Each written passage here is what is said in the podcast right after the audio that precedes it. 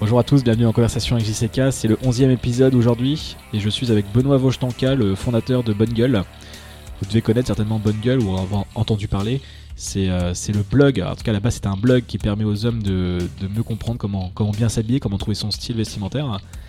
Et, Bonne Gueule est devenue maintenant depuis 2014 une marque de vêtements qui continue bien sûr à, à produire du contenu pour aider sa, sa communauté, parce que là on parle pas seulement de clients mais d'une véritable communauté qui, qui, est autour de Bonne Gueule depuis maintenant euh, plus de 10 ans, 12 ans même.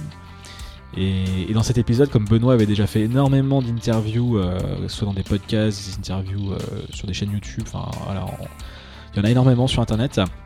Je me suis dit, on va essayer de parler sur des sujets un peu plus personnels. Et, merci à Onur Karupinard qui, qui m'a fait la mise en relation, qui connaît très bien Benoît, ça nous a permis d'aller dans des sujets euh, qui ne sont pas forcément abordés dans, les autres émissions. Donc j'espère que ça vous plaira. On a quand même parlé de Bonne Gueule, bien sûr, parce que c'est une grosse partie de son histoire et, c'est très intéressant de, décortiquer, notamment sur l'aspect communautaire, l'aspect culture de l'entreprise et dans son rôle qu'il peut avoir en tant que, en tant que fondateur et l'évolution de celui-ci. Mais, mais voilà, j'essaie de faire quelque chose d'un petit peu différent. J'espère que ça vous plaira et je vous dis à tout de suite avec Benoît.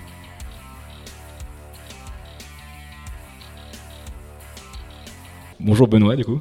Bonjour, Enchanté euh, pour notre première rencontre. Euh, Merci à, à Onur Karapinard pour la, la mise en relation. merci Jean-Charles. Il m'a déjà mis, je sais pas si tu connais Ma- Mathieu Dardarion, il m'a déjà mis en relation, donc décidément, mer- merci beaucoup encore une fois à Onur, parce que c'est, je vais tous mes invités grâce à lui. Bah c'est merci de ta part, je le vois tout à l'heure en plus. Ah bah, et on précise, on est en, on est en avril 2019, du coup, parce que Tout à fait. pour, euh, pour les gens qui écoutent. Euh, écoute, j'ai plein de choses à voir avec toi. Je voulais commencer euh, par une petite anecdote que, avant de te présenter, j'ai vu sur YouTube que tu avais fait un voyage en Mongolie, ou du moins un trip moto. Oui, tout ça, à ça fait. m'a intrigué. Et Euh. ça m'a fait un peu marrer ce que tu disais notamment au début de la vidéo. Donc, est-ce que tu peux commencer par ça, raconter cette petite histoire de, du trip Ben, a- Euh, C'était à l'été 2017 où effectivement j'ai- euh, deux copains qui sont très très aventuriers, qui adorent explorer. Ils voulaient faire un voyage en moto. euh, ils voulaient m'em- m'embarquer avec eux. Moi, c'était pas du tout le genre de voyage que j'avais fait auparavant. Tu faisais de la moto ou pas? Euh, non, pas du Pas tout. ok. Non, non, donc Tout nouveau, quoi. Ça m'a un peu stretché hein, pour le coup. hein. La zone de confort, là, effectivement, elle a été un petit peu malmenée. Euh, on a choisi la Mongolie. Pourquoi? Parce que parce que c'est le pays où il y a t'as le plus de. Tu vois, quand tu mets des critères sur le côté euh, sécurité, géopolitique, euh, coût de la vie, facilité à louer, potentiel touristique, finalement, tu t'aperçois que la Mongolie, c'est vraiment très cool. Et donc, on a fait ce voyage, c'était trois semaines où c'était vraiment euh, assez incroyable pour le coup, parce que la, la Mongolie, c'est un pays qui est, qui est totalement vide. Il y a 3 millions d'habitants, la moitié qui vit dans la capitale, l'autre moitié qui se partage un territoire qui est grand comme 7 fois la France. Donc, c'est un pays qui est vide et il y a des étendues à perte de vue. Et euh, on- je crois qu'on on- on oublie en, en habitant en France ce que c'est que d'avoir des, des Des- paysages à perte de vue sans aucune présence humaine. Donc, c'était vraiment incroyable. Un peu comme la Russie, peut-être en, en Alors, Europe. Peut- J'imagine, moi, moi je suis pas là en Russie, mais ouais, ça va être euh, ça. Et, et du coup, ça me faisait marrer parce que tu disais que justement, tu étais plus urbain d'habitude. Ah oui, c'est c'est moins qu'on puisse dire. Et que Ouais, t'avais ouais. dû partir, je sais plus, avec quelques, quelques fringues seulement. Enfin, t'avais Ouais, ouais, j'avais un sac à dos de 34 litres, un Goruk, de, enfin de la marque Goruk, le, le GR2. Et il a fallu que je, que je fasse tout tenir dedans, quoi. Donc euh, le sac de couchage, le matelas gonflable, euh, une deuxième paire de chaussures, quelques vêtements. Ouais, c'était ultra minimaliste, mais je mais j'aimais bien, tu vois, avoir juste le sac à dos sur la moto et hop, euh, c'est parti, quoi. Et ça a duré combien de temps, tu m'as dit? Euh, trois semaines. Trois semaines. Ah oui, c'est pas, c'est pas, c'est pas anodin, quoi, trois semaines. Ah non, c'était un vrai. euh, ouais, ouais, c'était un sacré voyage. Hein. ah ouais, on- mais tu vois pas le temps défiler. C'est très bizarre. Tu as ton rapport au temps qui change totalement finalement. Dans ce genre de, de, de, de voyage, t'arrives quand t'arrives, euh, tu pars quand tu pars. Euh, euh, t'as aucune responsabilité. Donc c'est très particulier le rapport au temps. euh. Du coup, vous faisiez un bivouac tous les soirs, vous avez pas de. Il y avait des. T'allais dans les villes quand même ou c'était vraiment. Vous étiez en plein au milieu de nulle part tu Euh, on est allé majoritairement, on a dormi majoritairement en tente parce que t'as très peu de villes finalement. T'as des petits villages, mais t'as t'as pas de guest house, t'as rien. Donc euh, tu plantes la, la tente dans, dans la steppe et hop, et c'est parti. Ok, super. Bah, écoute, c'était une bonne anecdote pour commencer. Ouais. Et, et du coup, si on reprend un peu les bases, co- comment tu te présenterais euh, pour les gens qui nous écoutent? Euh, ben, je m'appelle euh, Benoît, donc je suis le, cofondateur de Bonne.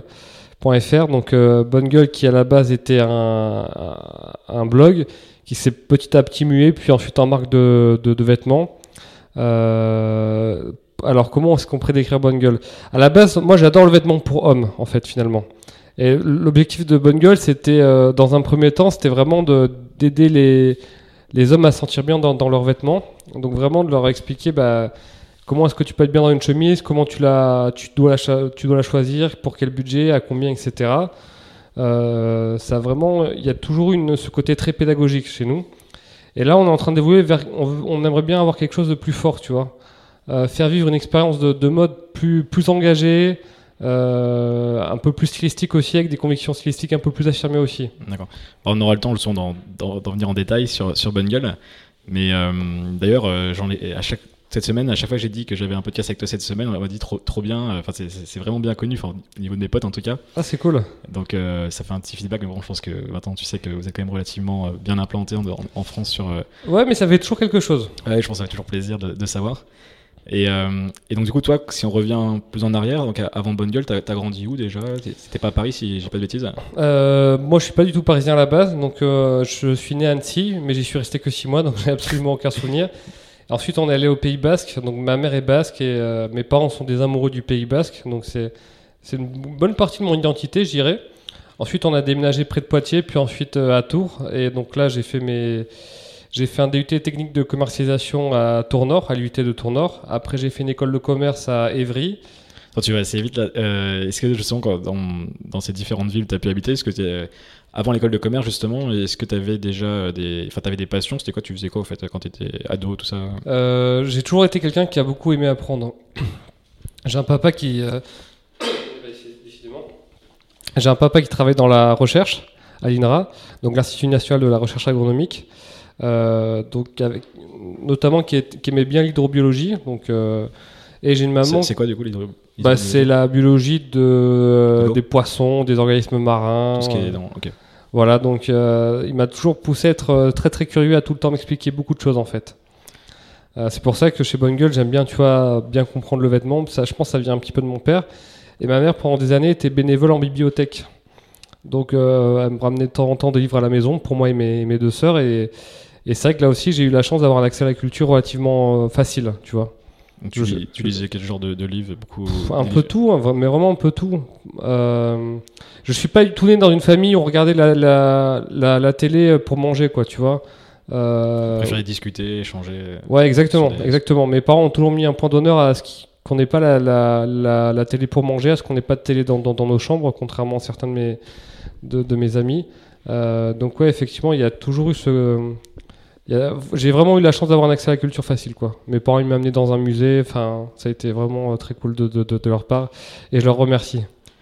Et Et du coup, je les ça, remercie. euh, bien sûr, et du coup, ça rend, ça rend curieux, comme tu dis, et, Ouais, et ça se ressent dans, ton, dans ta manière d'appréhender les choses, même dans ton travail, dans ta vie perso, j'imagine, dès que tu un... ouais, j'aime bien. tu veux toujours apprendre des nouveaux trucs. Et Tout à fait, c'est ça. J'aime bien apprendre, j'aime bien comprendre. C'est quelque chose qui est hyper euh, important pour moi. tu as une méthodologie particulière, justement, que quand les scientifiques ont une méthodologie, euh, j'imagine, euh, pour aller au bout des choses. Euh, c'est vrai, mais euh, moi, quand je, me, quand je fais un, comment, comment on dit en anglais, un deep dive dans un sujet, bah, tu vois, je vais regarder tellement de contenu, lire tellement de choses qu'au bout d'un moment, ça finit forcément par rentrer, tu vois. Euh, donc, j'ai pas de méthodologie particulière. Mais c'est vrai que quand je dois apprendre un nouveau sujet, j'aime bien regarder une, petite- une petite vidéo YouTube euh, le matin, une vidéo euh, YouTube le soir avant de me coucher sur le sujet. Et quand tu fais ça pendant des semaines, des mois, voire des années, ben, au bout d'un moment, euh, très facilement, tu te retrouves euh, à avoir des bases très très solides sur un sujet. Les mêmes infos qui reviennent euh, tout le temps. Exactement, ouais, ouais, exactement. vrai que des répétitions, euh, euh, t'as des nouvelles choses, tu fais des, des connexions, des ponts. Donc, euh, non, ouais, pour, euh, je vais peut-être en savoir certains, mais j'ai pas de méthodologie particulière à part euh, consommer Bah, régulièrement si, si, du, bah, du ça veut dire contenu. faut travailler, quoi. C'est de manière générale. Alors, on pourrait y revenir même, je pense, sur d'autres sujets dans Bonne Gueule. Au final, c'est la répétition, le travail qui, qui fait aussi le succès. Exactement, ouais, bah tu sais, quand Bonne Gueule, ça fait plus de 10 ans que, que je l'ai fondé. Donc, euh, j'ai pas fait d'école de mode, mais quand ça fait 10 ans que tous les jours tu lis des choses sur le vêtement masculin, sur les forums, Tu tu t'y connais, quoi. Que tu rencontres des passionnés, des boutiques, des créateurs, au bout d'un moment, au bout de 10 ans, il reste forcément quelque chose. C'est la théorie des 10 000 heures ou quelque chose comme ça. Ah oui, de, du mec qui a écrit Outlier, là, de Malcolm euh, Gladwell. Voilà. Bonne référence, Malcolm Gladwell. On en, on en parle souvent dans le podcast. Euh, ouais, ouais, bah, c'est un peu le, c'est un des, des grands auteurs iconiques chez tous les entrepreneurs ou les mecs qui aiment le, le développement personnel. Et, justement, tu as pas mal de. T'as pas mal d'influence dans le développement personnel. Euh, si tu peux en donner, euh, j'ai vu certaines qui- Euh, qui- ouais, alors le développement personnel, en fait, j'ai, je me suis toujours euh, refusé d'admettre que j'en lisais ou que j'en faisais, alors qu'en fait, sans m'en rendre compte, j'en faisais un peu quand C'est même. le terme qui te plaît pas, ça faisait un peu. euh, Je sais pas. Ouais, Gros, moi j'ai euh, j'ai souvent le, j'ai souvent le, comment dire, j'ai souvent l'image du développement personnel pour les mecs, euh, pour les mecs un peu désespérés. Tu vois les les gourous qui s'adressent à des, des mecs très à des personnes dépressives. Tu penses à peut- Tony Robbins, des gens comme ça, où tu vois des choses un peu Euh, extrêmes peut-être euh, Ouais, enfin, quoique le documentaire I Am Not Your Guru, qui est de lui sur euh, Netflix, j'ai trouvé assez stupéfiant finalement. Parce que tu vois, quand t'as un mec qui lui dit euh, au tout début du, du documentaire, qui dit bah voilà, je me présente, je m'appelle un tel, je veux me tuer, j'en peux plus de vivre, et tu dis mais qu'est-ce qu'il va lui raconter quoi? Piqué en pleurs au bout de Ouais. 20 minutes. Ouais, non, c'est pas forcément. Tony Robbins, à la limite, il a la- une certaine légitimité, mais moi je pense plus à, à, à d'autres qui, ont, qui, qui promettent mon, mon, mon émerveil. Donc moi, en développement personnel, euh, j'aime beaucoup Mark Manson. C'est euh, c'est comment c'est le titre? L'art subtil de s'en foutre. droit de s'en foutre, ouais. Voilà, que je suis depuis euh, un bon moment, et bien qui avant. prend le contre-pied pour le coup dans, de ce qu'on peut voir pas mal. euh. Ouais. Ouais, que je suis depuis vraiment plusieurs années, donc euh, bien avant qu'il ait écrit son livre. Il a un blog d'ailleurs qui, est qui est vachement bien. Ouais, markmanson.net. Avant, il avait post euh, masculine. Avant, il avait un autre truc, mais j'ai oublié. Euh, donc, j'aime beaucoup Mark Manson. Euh, j'aime bien Olivier Roland, forcément, parce qu'on s'est croisé, s'est croisé plusieurs fois.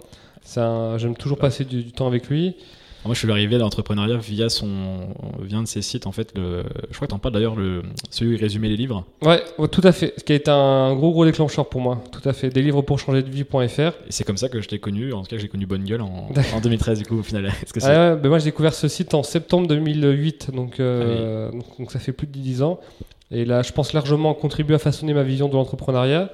Donc ouais, Olivier Roland, Mark Manson, euh, Ken Wilber aussi, un petit peu, qui est un philosophe américain que je- dont j'ai à peine effleuré sa philosophie, mais le peu que j'ai effleuré, j'aime beaucoup. J'avais vu c'est la théorie intégrale j'ai vu qu'il était très peu connu en France. Tout à fait, ouais. J'avais jamais entendu parler de lui euh, honnêtement avant avant de faire des recherches pour préparer l'émission. Donc si tu, si tu peux expliquer un petit peu. euh. Euh, alors c'est ouais, C'est donc assez c'est assez. bah, Ken Wilber en fait, il il a voulu entre autres faire une théorie qui expliquerait le- le- les stades du développement humain. Tu vois comment comment que- que- quels ont été les stages les, les pas les stages les stades de conscience que l'humanité a traversé pendant des milliers d'années? Comment nous on traverse à un titre individuel c'est c'est tous ces stades là. C'est-à-dire comment l'espèce évolue dans le temps ou comment nous dans notre vie on évolue? Parce que c'est Ça, bah, il a essayé de faire un peu les deux finalement, de faire une théorie qui, qui, qui allait relier, les, euh, qui allait relier les, deux avec plusieurs stades en fait, dont un code couleur, entre autres, que moi je trouve hyper, euh, hyper intéressant, qui s'applique à plein de trucs, qui s'applique euh, sur. T'as un mec aussi d'ailleurs qui a fait un livre entier où il a appliqué du Ken Wilber à l'entreprise, qui s'appelle euh, Reinventing Organization de Frédéric Laloux, que je conseille absolument à tous les entrepreneurs. c'est très connu d'ailleurs. Et c'est un- il avait préfacé c'est ça le livre. euh, Euh, j'avais vu. Non, Ken Wilber, non, il l'a pas préfacé. Mais c'est un. Ouais, et c'est. Il faudrait vraiment une bonne heure pour, pour, pour l'expliquer, mais en gros, en fait, il explique euh, comment. T'as un, un stade de conscience, même toi à titre individuel, comment est-ce que tu vas passer un stade suivant et comment tu vas évoluer par rapport à ce stade? Donc, euh, pour la faire très court, là, le, le premier stade, c'est le stade où, par exemple, la seule chose qui compte, c'est la satisfaction de tes besoins physio- physiologiques. Ça ressemble à la pyramide de Maslow peut-être peu. C'est alors c'est plus évolué. ouais, effectivement le le, ça serait la pyramide de, de Maslow pourrait rentrer juste dans ce premier stade. D'accord. Ensuite, euh, le deuxième stade, ça va être le stade où tu où pareil la satisfaction des besoins est importante, mais tu vas commencer à avoir à, faire, tu vas penser que l'univers agit en fonction de toi. Par exemple, euh, tu penses que si tu fais une danse de la pluie, il va pleuvoir. Tu penses que si tu vois un, chat noir dans la rue, l'univers t'envoie un message hein, euh, pour te dire qu'il va t'arriver une, malchance. Ensuite, le stade suivant, c'est le stade où le, où le, où le, c'est un stade où tu fais une, où tu veux de la puissance, du leadership. Dans une entreprise, c'est ce qu'on appelle les entreprises rouges. C'est le stade où les, où le, où le leader est obligé d'affirmer son leadership via de la violence. C'est Game of Thrones, tu vois. Même Jon Snow, alors que c'est vu comme un gentil dans, dans la série, il est obligé de couper des têtes pour asseoir son, pour asseoir son, son, Son son leadership, leadership, aussi, ouais. Et après, tu as le stade euh, ambre où, en fait la seule chose qui compte, c'est le respect de l'ordre. C'est l'ordre bien établi. C'est l'é- l'Église, c'est l'État. Donc là, il faut une hiérarchie très claire. Et le, ce qui compte, c'est de bien faire les choses ou pas. Après, le stade suivant, c'est le stade de l'efficacité. Euh, c'est est-ce que je fais est-ce que je fais les choses de manière efficace ou pas? C'est la culture de, de la méritocratie, du retour sur investissement, du Ouais, de la productivité, de l'efficacité, et ensuite tu as plusieurs stades après. Mais bon, je vais pas tout gâcher le plaisir. Ça marche, on verra, on je mettrai dans les notes de l'émission. Donc là, c'est pour Ken Wilber ou c'était par rapport à. Ça, c'est Ken Wilber, ouais, tout à fait. Et, et, euh, tu faisais le lien avec Re- Reinventing Organization Ouais, coup, parce que tu as un mec qui qui a appliqué la théorie de Ken Wilber, business, un- le parti, une partie du travail de Ken Wilber à, à l'entrepreneuriat, et c'est fascinant, c'est vraiment fascinant. Et là, du coup, tu en as inspiré dans, dans Bonne Gueule au quotidien ou un truc Euh, un petit peu, ouais. C'est très dur à mettre en œuvre, je trouve, parce qu'il faut, de la part du dirigeant, ça demande une- un sacré acte de foi. Mais comme dirait Bruno, un de mes mentors d'ailleurs, que je vais, que je vais citer après, euh, comme dirait Bruno, c'est l'important, c'est de savoir quel est le stade d'après finalement. Donc c'est ça. Et donc oui, il y a parmi les gens qui m'ont inspiré, t'as Bruno, euh, Bruno Marion, donc euh, qui a un site internet où lui qui est pareil, qui est un mec hyper évolué avec son compagnon euh, Damien, Damien qui m'a beaucoup initié à la communication non violente. Et t'as un de leurs amis qui s'appelle Jean-François Noubel aussi, qui est un mec très particulier aussi. Pareil, très évolué sur, ses, sur Ken Wilber, sur la méditation, sur, sur les monnaies libres, euh, enfin sur plein plein de trucs. Et voilà. Donc- tu, mé- tu médites, toi? tu euh, non, non, non, non, moi je, je fais pas de miracle morning, je me lève pas à 5h du matin. euh, Ah, tu peux méditer sans te lever à 5h du matin et je médite pas non plus. Alors que pour, le- pour autant, je pense que ça me ferait du bien. Bah écoute, pour mon petit retour personnel, alors moi j'ai du mal à, tenir- à m'y tenir, euh, comme plein de gens j'ai l'impression, à faire des longues séries. Ouais. Alors justement, on parlait d'Oignon, je sais que lui a dépassé les 300 jours d'affilée. Mais alors là, c'est moins le cas en ce moment pour moi, mais quand j'étais CEO de ma boîte, clairement, les, les 10-15 minutes que je pouvais faire par jour, c'était un, c'était très très important. Quoi. C'est, moins, moi j'ai une vie moins, c'est moins tourbillon en ce moment, on va Oui. dire. Mais toi qui es en plein dedans, j'imagine, c'est, un conseil en tout cas. Bah, J'essaie de faire pas mal de, sport, ça m'aide Ah, ça beaucoup. aide aussi le sport, Ah ouais, clairement. ouais. Un côté très méditatif également. Et, et je voulais revenir sur la, co- la communication non, non violente. Oui. Ça, ça consiste en quoi? Enfin, dans le terme, le nom, on comprend un petit peu, mais Alors, tout le monde est- pense pouvoir communiquer de manière non violente. Euh, quand tu vas demander à quelqu'un, euh, ben, pour toi, c'est quoi de, de, de- de- c'est comment de communiquer de manière non violente? Il va te dire, bah, ça, ça va, moi je pense que je sais le faire, je sais être gentil quand il faut, etc. C'est absolument pas ça. Euh, la communication non violente, la communication non violente, c'est le fait de.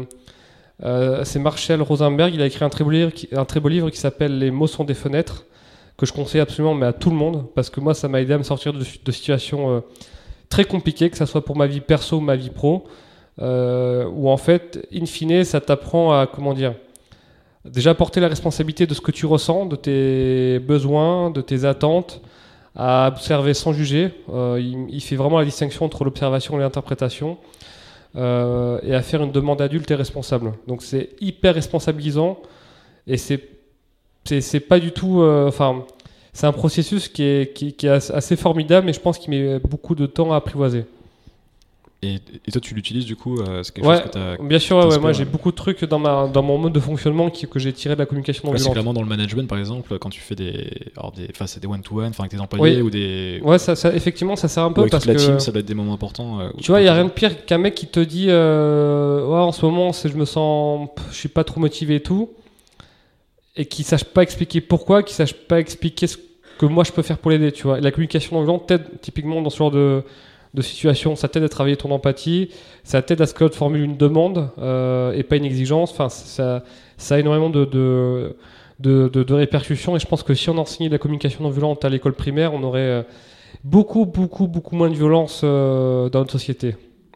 C'est intéressant, bah, l'éducation c'est un domaine que je, je réfléchis notamment à monter des, potentiellement des entreprises là-dedans, donc euh, c'est, Ouais. c'est un jour je monte une école. euh, Ah ben primaire, faut, je- faut donner je des cours de communication non violente aux enfants, très, très clairement.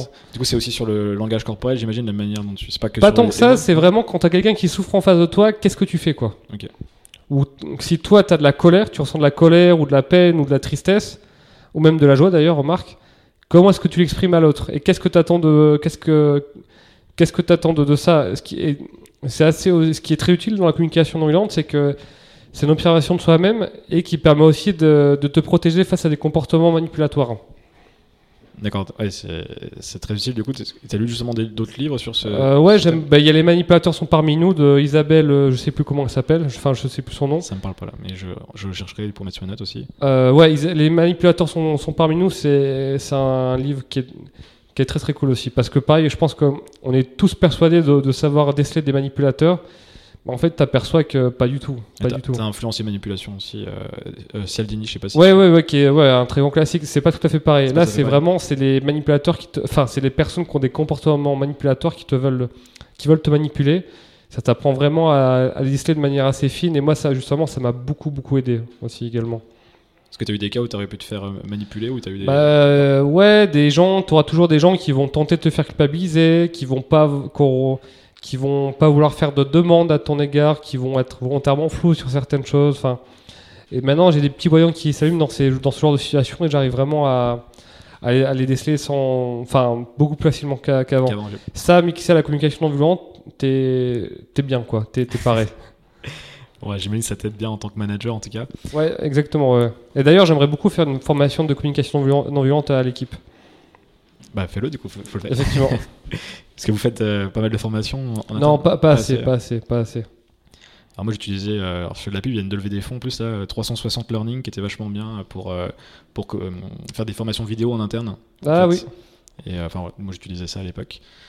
Euh, on, va, on revient sur ton, sur ton parcours. Donc, tu faisais un DUT Tech de Co, enfin technico-commercial. Ouais, après une filière euh, scientifique au, au lycée.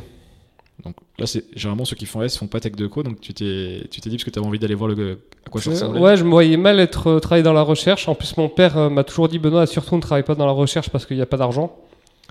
Euh, donc ouais, non, ça a été. Donc je me voyais mal travailler dans la recherche. Et euh, j'avais entendu que finalement, si tu fais, si tu travailles dans le commerce, dans une école de commerce, tu as plein de possibilités, euh, vraiment diverses et variées. Je me suis dit bon, ben, je, je- je vais faire ça quoi. Et je regrette absolument pas mon choix pour le coup. Donc t'es parti après en, éco- en école de commerce. Là, c'était, à- c'était où l'école de commerce? Euh, c'était à Évry, c'était Télécom École de Management. Aujourd'hui, elle a encore changé de nom, elle s'appelle IMBTS Business School. Institut Mines Télécom Sud Paris Bus- Business School. Et donc là, c'est, en quelle année ça pour situer par rapport à Euh, ben, septembre 2008. 2008. Donc là, t'avais déjà commencé euh, le blog là. Euh, ouais, le blog, je l'ai commencé en juillet 2007. Alors du coup, je rétropédale. euh, pourquoi tu commences ce blog? Pour, euh, Est-ce que tu étais déjà passionné euh, de vêtements, de fringues, enfin de mode, etc. Ou, ou ça, enfin, qu'est-ce que explique-nous Bah, en fait, ouais, j'étais un petit peu passionné déjà par le vêtement, puis j'avais mon copain Baptiste, mon, mon ami de toujours, qui, qui adorait le, le web, qui il savait que j'aimais écrire, et puis un jour il m'a dit écoute Benoît, ça dit qu'on fasse un site sur le vêtement pour hommes. Euh, euh, voilà, moi je, sais faire des sites internet, euh, toi tu sais écrire, on aime tous les deux le vêtement, donc on, peut- faire ça. C'était en juillet 2007 et un mois plus tard, Baptiste rentrait en prépa, donc forcément il m'a laissé le bébé de suite et, et c'est comme ça que c'est pour ça que je, dans un souci de simplification, je mentionne pas toujours, mais euh, vu que là on a le temps de, de pouvoir expliquer les choses, j'en je, je parle euh, de Baptiste et je le salue. Qui était sur la, la jeunesse de, de Bonne Gueule Ouais, coup, pendant un mois. pendant un mois. Mais ça, toi, tu t'en souviens en tout cas. et- Ouais, ouais, bah, en fait, il était en- rentré en prépa, il voulait tellement être sûr de pas être tenté à faire euh, à travailler sur Bonne Gueule qu'il m'avait fait son ordinateur portable. Parce que moi à l'époque j'en avais pas. En plus, bon, c'était presque un business angel. Du coup, il t'a donné, donné du matos Exact, ouais, on peut voir ça comme ça. pour commencer. Et, euh, et il t'avait fait du coup un, un petit blog pour, euh, pour démarrer. Et, et du coup, l'idée c'était quoi? C'était d'écrire quel type d'article Alors, on habitait. Là, que- c'était- quand j'étais à Tours, donc euh, j'étais pas à Paris, donc j'avais pas du tout accès au showroom, euh, au défilé. De toute façon, à l'époque, les marques voulaient pas entendre parler d'inf- d'influenceurs ou de blogueurs. On ne disait même pas ce mot-là, j'imagine. c'est- Donc du coup, ce qui s'est passé, c'est que on, s'est dit bon, ben on va, on peut pas parler de mode masculine sous l'angle de, la news. Et ben on va en parler sous l'angle, sous l'angle de la pédagogie, quoi. Un truc hyper concret. On va faire des longs articles qui vont expliquer comment choisir un jean, une chemise, qu'est-ce que la qualité d'un- d'une toile, de, comment, qu'est-ce qu'un bouton de chemise de qualité, toutes ces choses-là en fait. Et ça, aujourd'hui, bon, c'est connu dans le contenu maintenant que c'est la, la bonne manière d'approcher le contenu, enfin une des bonnes manières en tout cas, de faire du contenu de qualité assez, assez long. Euh, Ouais, c'est quelque chose que tu avais rationalisé à l'époque ou pas du tout? Juste. Pas du tout. Ah, pour le coup, pas du tout. Moi, j'ai, en fait, je me suis jamais dit le mec n'aura pas le temps de, le- de lire. Je me suis toujours dit il faut que ça soit complet. Si j'ai un truc en tête et que c'est pas dans, dans- dans l'article, je dois l'écrire. En fait, t'as fait le blog que tu voulais lire, quoi. Ouais, exactement, c'est ça. C'est exactement ça. Je me suis dit. Mais jamais, jamais, je me suis dit ah non, ça je peux pas lire, ça va être trop long. Au contraire, je pense que j'aimais faire à chaque fois le petit extra mile et donner une info qu'il y avait, euh, que j'avais du mal à voir et qu'il y avait nulle part ailleurs. Et, et du coup, c'était quoi? C'était un, un article tous les combien de temps? Tous les mois? Toutes les deux semaines? Tout... Euh, c'était un article, euh, c'était c'était assez régulier. C'était parfois ça pouvait être un par semaine, parfois un par mois. Et Parce que c'était, j'étais pas du tout à plein temps sur Gueule. Ah C'était oui, juste- t'étais- cours à côté. ouais, j'étais, c'était un hobby. C'était juste un hobby. Et tu suivais un peu, enfin, tu voyais qu'il y avait un, la traction, comme on dirait, dans les ces entreprises. euh, Euh, un petit peu, ouais. Tu voyais le trafic qui montait. Ouais, en fait, j'étais tellement content de voir que des gens commentaient mes articles que je pouvais pas empêcher de répondre à chaque personne. Et c'est comme ça que mine de rien, ça a contribué à créer un, un petit lien, quoi, tu vois, avec les, les, Ouais. les gens, parce que je répondais à tout le monde, tous les mails. Ça me faisait tellement plaisir de voir que des gens lisaient mes, mes articles, que j'étais super content de répondre aux, aux mecs. Et on dirait, mais ce qui d'ailleurs euh, a façonné, j'imagine, la, la culture de, de Bonne Gueule euh, quand c'est devenu une entreprise après. Ouais. C'est- c'est- ça, ça va être important dans ton histoire. Tout à fait, ça, on l'a- ça c'est gardé aujourd'hui. Si vous, é- si vous euh, écrivez un mail ou on postez un commentaire, normalement quelqu'un vous répondra. Ouais, faites, faites le test, n'arrive vous faire. Ouais, on répond, qu'à- on répond à tous les commentaires. Enfin, c'est, on essaye vraiment. De, enfin, ouais, c'est toujours resté ce côté hyper communautaire. On remercie les gens quand ils nous soutiennent. Quand les gens, par contre, nous font des critiques, on y répond également. Donc, on répond à tout le monde, on censure pas quoi. D'accord. Et, et du coup, juste pour finir sur l'é- l'école de commerce, ça qu'est-ce que ça t'a apporté euh, Parce qu'il y en a qui vont dire que les cours, par exemple, sont pas utiles, il y en a qui vont dire que c'est super. Ouais, Enfin, des avis très divers sur les écoles de commerce. Pff, les- alors, Les associations. Donc moi j'ai fait, euh, ouais, j'ai fait deux ans d'école de commerce, une année de césure et j'ai fini mes, mes, mes études à HEC Montréal. Alors oui, les cours honnêtement, euh, tu lis trois livres sur le marketing euh, ou cinq, oui, t'en sais autant. Mais franchement, entre, je trouve que l'école de commerce c'est plus profond que ça. T'as, ça te, ça, te forge un, certain mindset. T'as un réseau, ça donne des opportunités, notamment d'aller à l'étranger. Euh, puis je sais pas, c'est des années qui fondent quoi aussi. Euh, surtout moi à l'époque, l'é- l'école de commerce où j'étais coûtait rien du tout, c'était 1000 euros l'année. Euh, non, vraiment, c'était, euh, je sais pas, c'était un, un beau moment quoi. J'ai vraiment kiffé, c'était génial. Oui, les cours, c'est pas ce qu'il y avait de plus, c'est pas Harvard quoi. Et, pour autant, ça, ça t'apprend les bases. Mais il y avait le, entre milieu associatif, euh, c'est grâce à mon école de commerce que j'ai pu aller étudier à HEC Montréal quand même. Euh, c'est elle qui m'a donné des, opportunités en, termes d'année de césure, etc. Et non, non, honnêtement, je, pour moi, s'il faut. Les mecs qui disent euh, les, les- les écoles de commerce ça sert à rien parce que ce que tu as dans les cours tu peux les avoir dans, dans, dans- dans les livres, oui ils ont raison et d'un côté ils ont aussi rien compris. Ouais, bah, j'ai déjà eu cette, euh, cette opinion personnelle, mais c'est vrai qu'au final, à force d'en parler, c'est éventuellement les, on parle beaucoup des maintenant des hum, l'aspect euh, des stages qui sont hyper importants, Ouais, le fait de pouvoir partir à l'étranger et, euh, et les associations si on s'intègre bien. Là, c'est exactement. on extrait la, va- la valeur, je pense. De, Bah, c'est des... Ouais, et puis même, c'est des super moments, tout simplement. C'est des moments géniaux. Vraiment, c'est. Moi, je pense que les les études, c'est fait aussi un peu pour kiffer, tu vois. Avec. euh, C'est l'une des plus belles périodes de, du- de la vie de quelqu'un, je pense. Euh, Et si ça l'est pas, ça doit l'être, à mon avis. Donc, euh, ouais, c'est work hard, play hard pour le coup. Et l'école de commerce, c'est exactement ça. Tu as des copains pour la vie, tu as certains qui rencontrent la femme ou l'homme avec qui ils vont se, se marier. Enfin, c'est. Non, c'est une super, c'est une très belle expérience. C'est vrai que c'est assez à part. C'est quelque chose qu'on vit qu'une fois, comme tu dis. Alors après, j'espère toujours, je me dis toujours que j'espère que ça peut être encore mieux après, parce que si on se dit que c'est que les, pendant les études, après on a quand même du temps encore. euh. Oui, oui, oui, mais je veux dire, euh, tu vois, t'as pas d'enfant, t'as pas de crédit, t'as euh, immobilier, t'as pas de. Ouais, c'est une situation que tu retrouveras pas dans tous les Exactement, cas. voilà, c'est ce que je veux dire. Ouais. T'as juste à kiffer finalement et à travailler, c'est et c'est trop bien. Et t'es arrivé du coup en parallèle à, à rester euh, sur le blog, à, à produire du contenu. euh.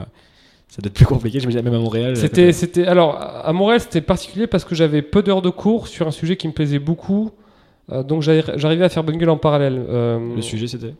Bah, c'était, j'ai fait un DESS en affaires électroniques, vu que là-bas ils n'ont pas le droit de traduire les mots, donc euh, en e-business.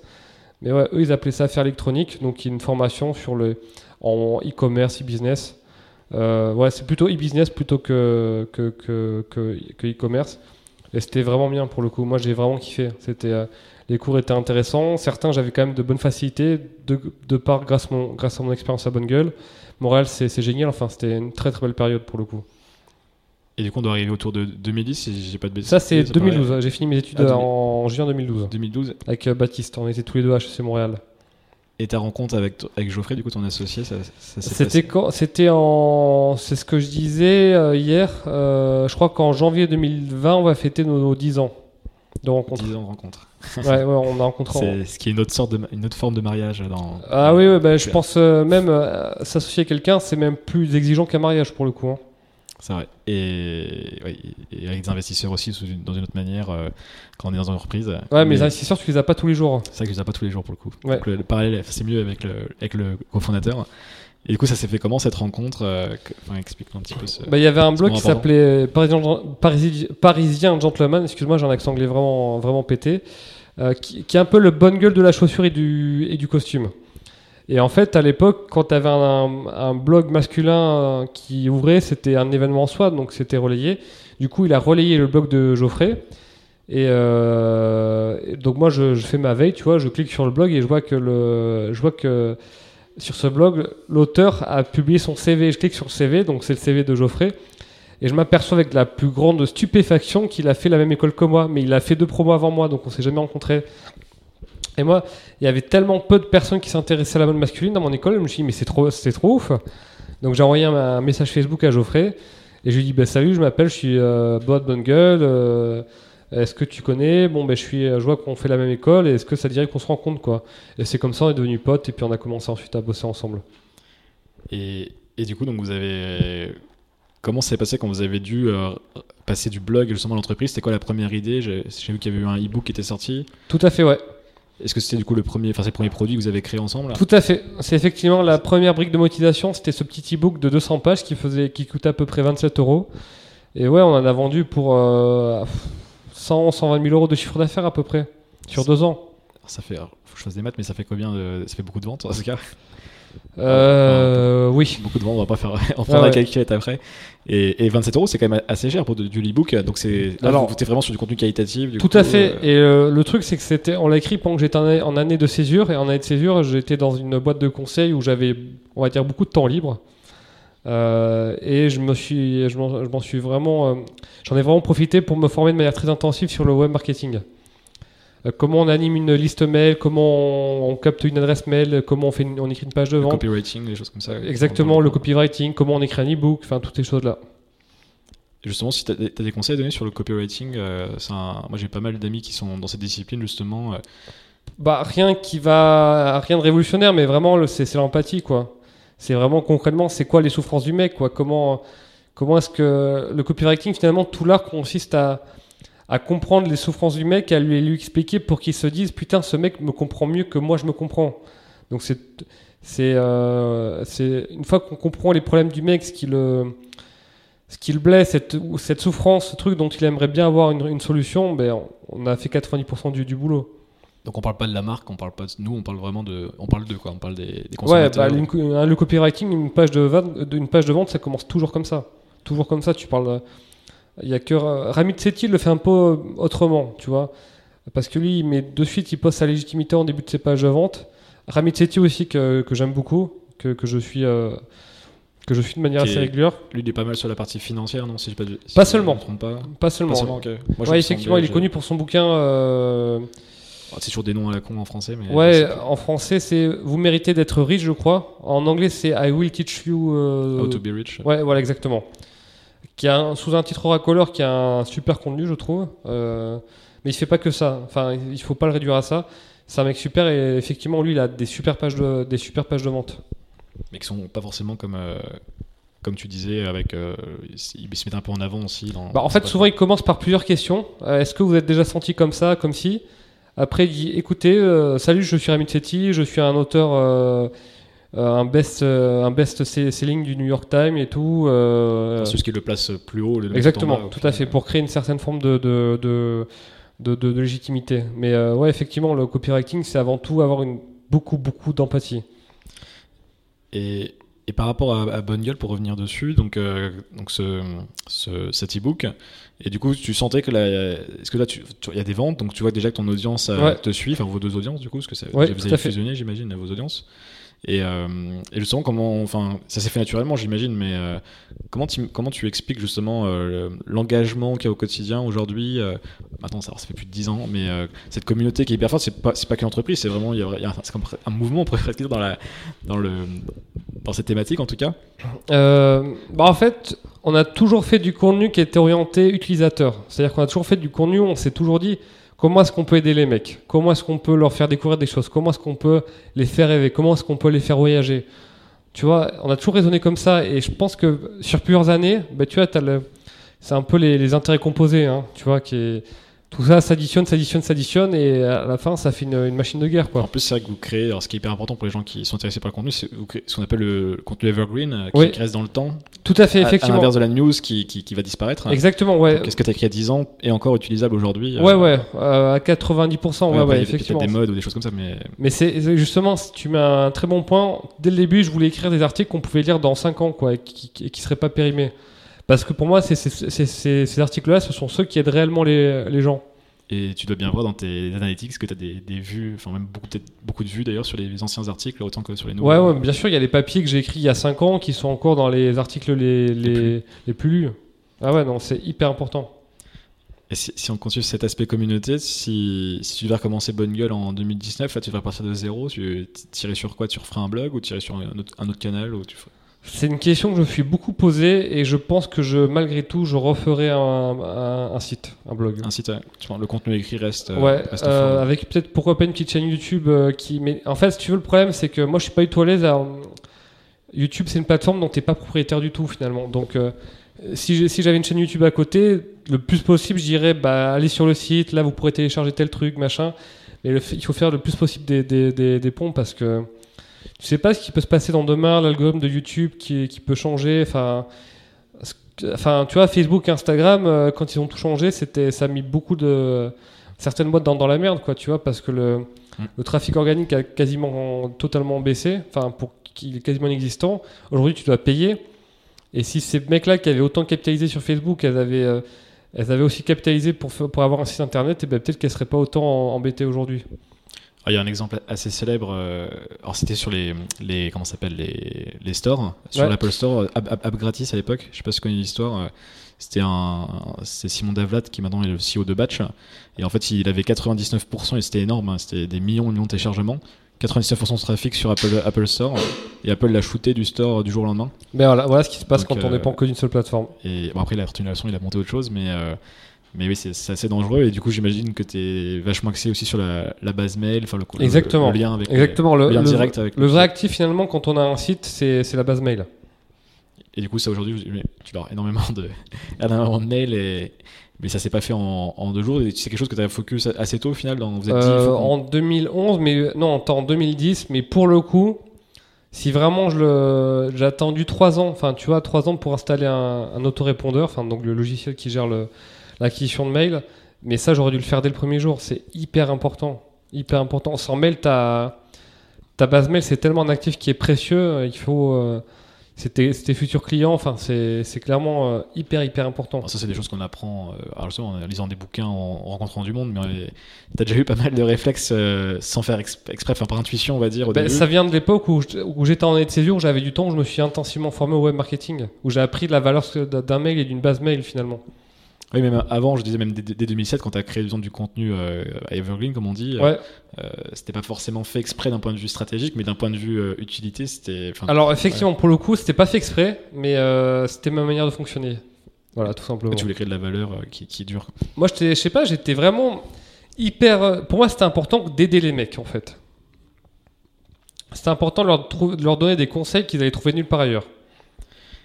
Ça me fait penser à une question, euh, je vais en profiter. Si, si tu, tu mets à ma place, là j'ai lancé le podcast il y a, il y a deux mois maintenant, enfin, ça, il y a 7-8 épisodes qui sont publiés. Ouais. Dans le, dans le podcast, je sais pas si tu écoutes toi-même des podcasts déjà, euh, qu'est-ce qui ferait que justement que. Enfin, tu ferais quoi si tu étais à ma place ou si tu étais auditeur, qu'est-ce que tu attendrais d'un podcast de ce type où on a des discussions? Euh, bah, moi, je dirais, je mettrais une un petit PDF récapitulatif de, de l'interview avec les, les, les, les, euh, les takeaways, enfin les, Est-ce qu'on a appris de l'épisode les, les, les big insights, les big learning euh, de l'épisode à téléchargeant euh, si le mec s'inscrit sur, sur la. Ah, tu penserais dire, ah, il faut récupérer du mail donc. Ah ouais, il faut récupérer du mail. Ouais, ouais, tu dirais, bah, si le- si l'interview vous a plu et que vous voulez euh, la liste de livres complète que Benoît a recommandé, ou si vous voulez les, les- ces trois conseils clés, ou si vous voulez le, le résumé, bah, le résumé vous attend. euh, si vous- je, vous, je vous envoie le résumé par mail, inscrivez-vous quoi. Écoute, j'avais pas eu l'idée, donc euh, merci. Et au niveau de l'engagement, justement, de, pour euh, créer cette, cet engagement récurrent de revenir sur le podcast, de... j'en profite, hein, dès que c'était des bonnes idées Ouais. comme ça, ouais, je, je prends. Euh, je pense que c'est, pour le coup, c'est hyper important de développer une, un ton assez unique. C'est, alors c'est facile à dire, c'est très difficile à faire, mais c'est vrai qu'aujourd'hui des podcasts sur l'entrepreneuriat, tu commences à en avoir pas mal. Donc c'est, il faut se, diver- se, se, se différencier. Il faut, tu vois, Mouloud Achour, tu vois, sur clic. euh, euh, je trouve qu'il est dans sa manière d'interviewer les gens, il est incroyable, vraiment. Enfin, quand tu, tu vois son interview avec Justin Bieber, parce que moi, je vais le, je, je l'avoue, je l'ai jamais dit d'ailleurs, mais je suis très fan de Justin Bieber. C'est incroyable ce qu'il arrive à lui faire dire, lui faire sortir. Et je pense qu'aujourd'hui, c'est voilà la, la qualité de développer toi tes talents d'intervieweur. Je sais que les Américains ils sont très forts pour ça. C'est un truc hyper clé. Euh, et puis pourquoi pas faire une tu vois, le genre de contenu du, style, du style euh, voilà, après, euh, j'ai fait, j'ai interviewé 10, 10 en- 10 entrepreneurs, mais voilà les ponts que je fais, voilà les 5 conseils finalement, ou les, ou les 5 traits d'état d'esprit qui, qui, qui, ressortent, ressortent, ouais. tu vois. Faire un truc, une, une espèce de synthèse, et là, tu seras le seul à faire ça. Parce que tu m'as interviewé moi, t'as interviewé un tel, t'as interviewé un tel, et peut-être qu'on a des points communs, mais que nous-mêmes, nous ne savons pas. Et toi, tu vas pouvoir faire, un- tu- ça peut faire un super contenu de dire, ben voilà, après 10 interviews, 10 interviews de 10 entrepreneurs, voilà ce que je retiens, voilà ce qu'ils ont en commun. Ouais, bah c'est encore des bonnes idées. Bah merci, merci pour tout ça. je prends. Et, euh, et du coup, je voulais revenir sur la, pareil sur la communauté. C'est quelque chose qui m'intéresse beaucoup. Euh, vous avez toujours continué, tu disais, à répondre à tous les, tous Ouais. les mails. euh, aussi une énorme transparence. J'ai vu que vous avez même écrit des articles euh, quand, vous leviez- quand vous avez levé des fonds. Tout à fait, Ce ouais, qui au- pas début, forcément la volonté, enfin pas la volonté, mais vous n'étiez pas parti par ce chemin en tout cas d'être euh, backé par des investisseurs. Non, non, non, on a- on a levé assez tard, euh, en septembre 2016. L'article est toujours en ligne d'ailleurs, et c'est vrai que nos investisseurs au début n'étaient étaient un peu frileux, quoi. Qui ça? Nos, nos investisseurs. Vos investisseurs Par rapport au fait d'expliquer pourquoi. Exactement, ouais. en plus, vous avez été vachement loin? Parce que euh, vous n'avez pas seulement dit on a levé des fonds et, et eu un petit article. Bah, après, ça représente ce que tu dis, mais vous avez même expliqué ce qu'est une levée de fonds. euh, Exactement, ouais. Comment fonctionne une startup. Comment, enfin, ça a été très loin dans le. Bah, moi, j'ai voulu donner toutes les clés pour, pour, pour expliquer aux, mecs ce qu'on est en train de faire. Et se dire, ah ben non, ils peuvent pas comprendre, c'est mettre les- nos lecteurs dans une position euh, infantilisante, quoi. C'est leur dire, ben en gros, t'es trop petit pour comprendre. Retourne jouer à tes jeux à- dans ta chambre parce que t'es trop petit pour comprendre, c'est pour, c'est pour les grands. Moi, j'avais envie de leur expliquer ce que c'était qu'une levée de fonds. Bah, déjà, pour, euh, pour, euh, il faut commencer à leur expliquer ce que c'est que des parts d'entreprise, comment elles sont valorisées. Euh, Il y a des gens qui, qui nous donnent de l'argent en échange de parts, mais en- en- pourquoi est-ce qu'ils font ça? Donc, euh, vraiment, je me suis dit, ma mère, si elle lit cet, ar- cet article, elle doit comprendre ce que ce qu'on a fait. C'était ça l'objectif. Elle a compris? Je pense qu'elle a compris.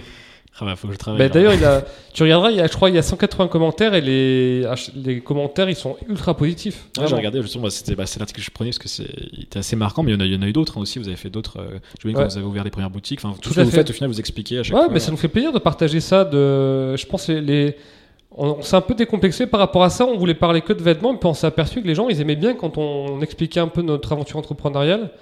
Euh, ça inspirait beaucoup de personnes, donc on s'est dit bon, ben, ok, on va expliquer ce que c'est qu'une levée de fonds. Tu vois, c'est, c'est. Donc Puis, on avait- puis là, du coup, on- ça crée une confiance de dingue avec tes. Ouais. J'appellerais même pas ça des clients, du coup, c'est vraiment. C'est vraiment ça, des membres de la communauté. Ouais, membres de la communauté. Exactement. Mais moi, tu sais, je serais, je serais ravi que des marques qui lèvent des fonds, euh, elles aient le courage d'expliquer pourquoi elles le font. C'est hyper intéressant. Enfin, je trouve que ça crée, un- avec leur communauté, ça créerait des liens super forts. Vrai. Alors après, il y a...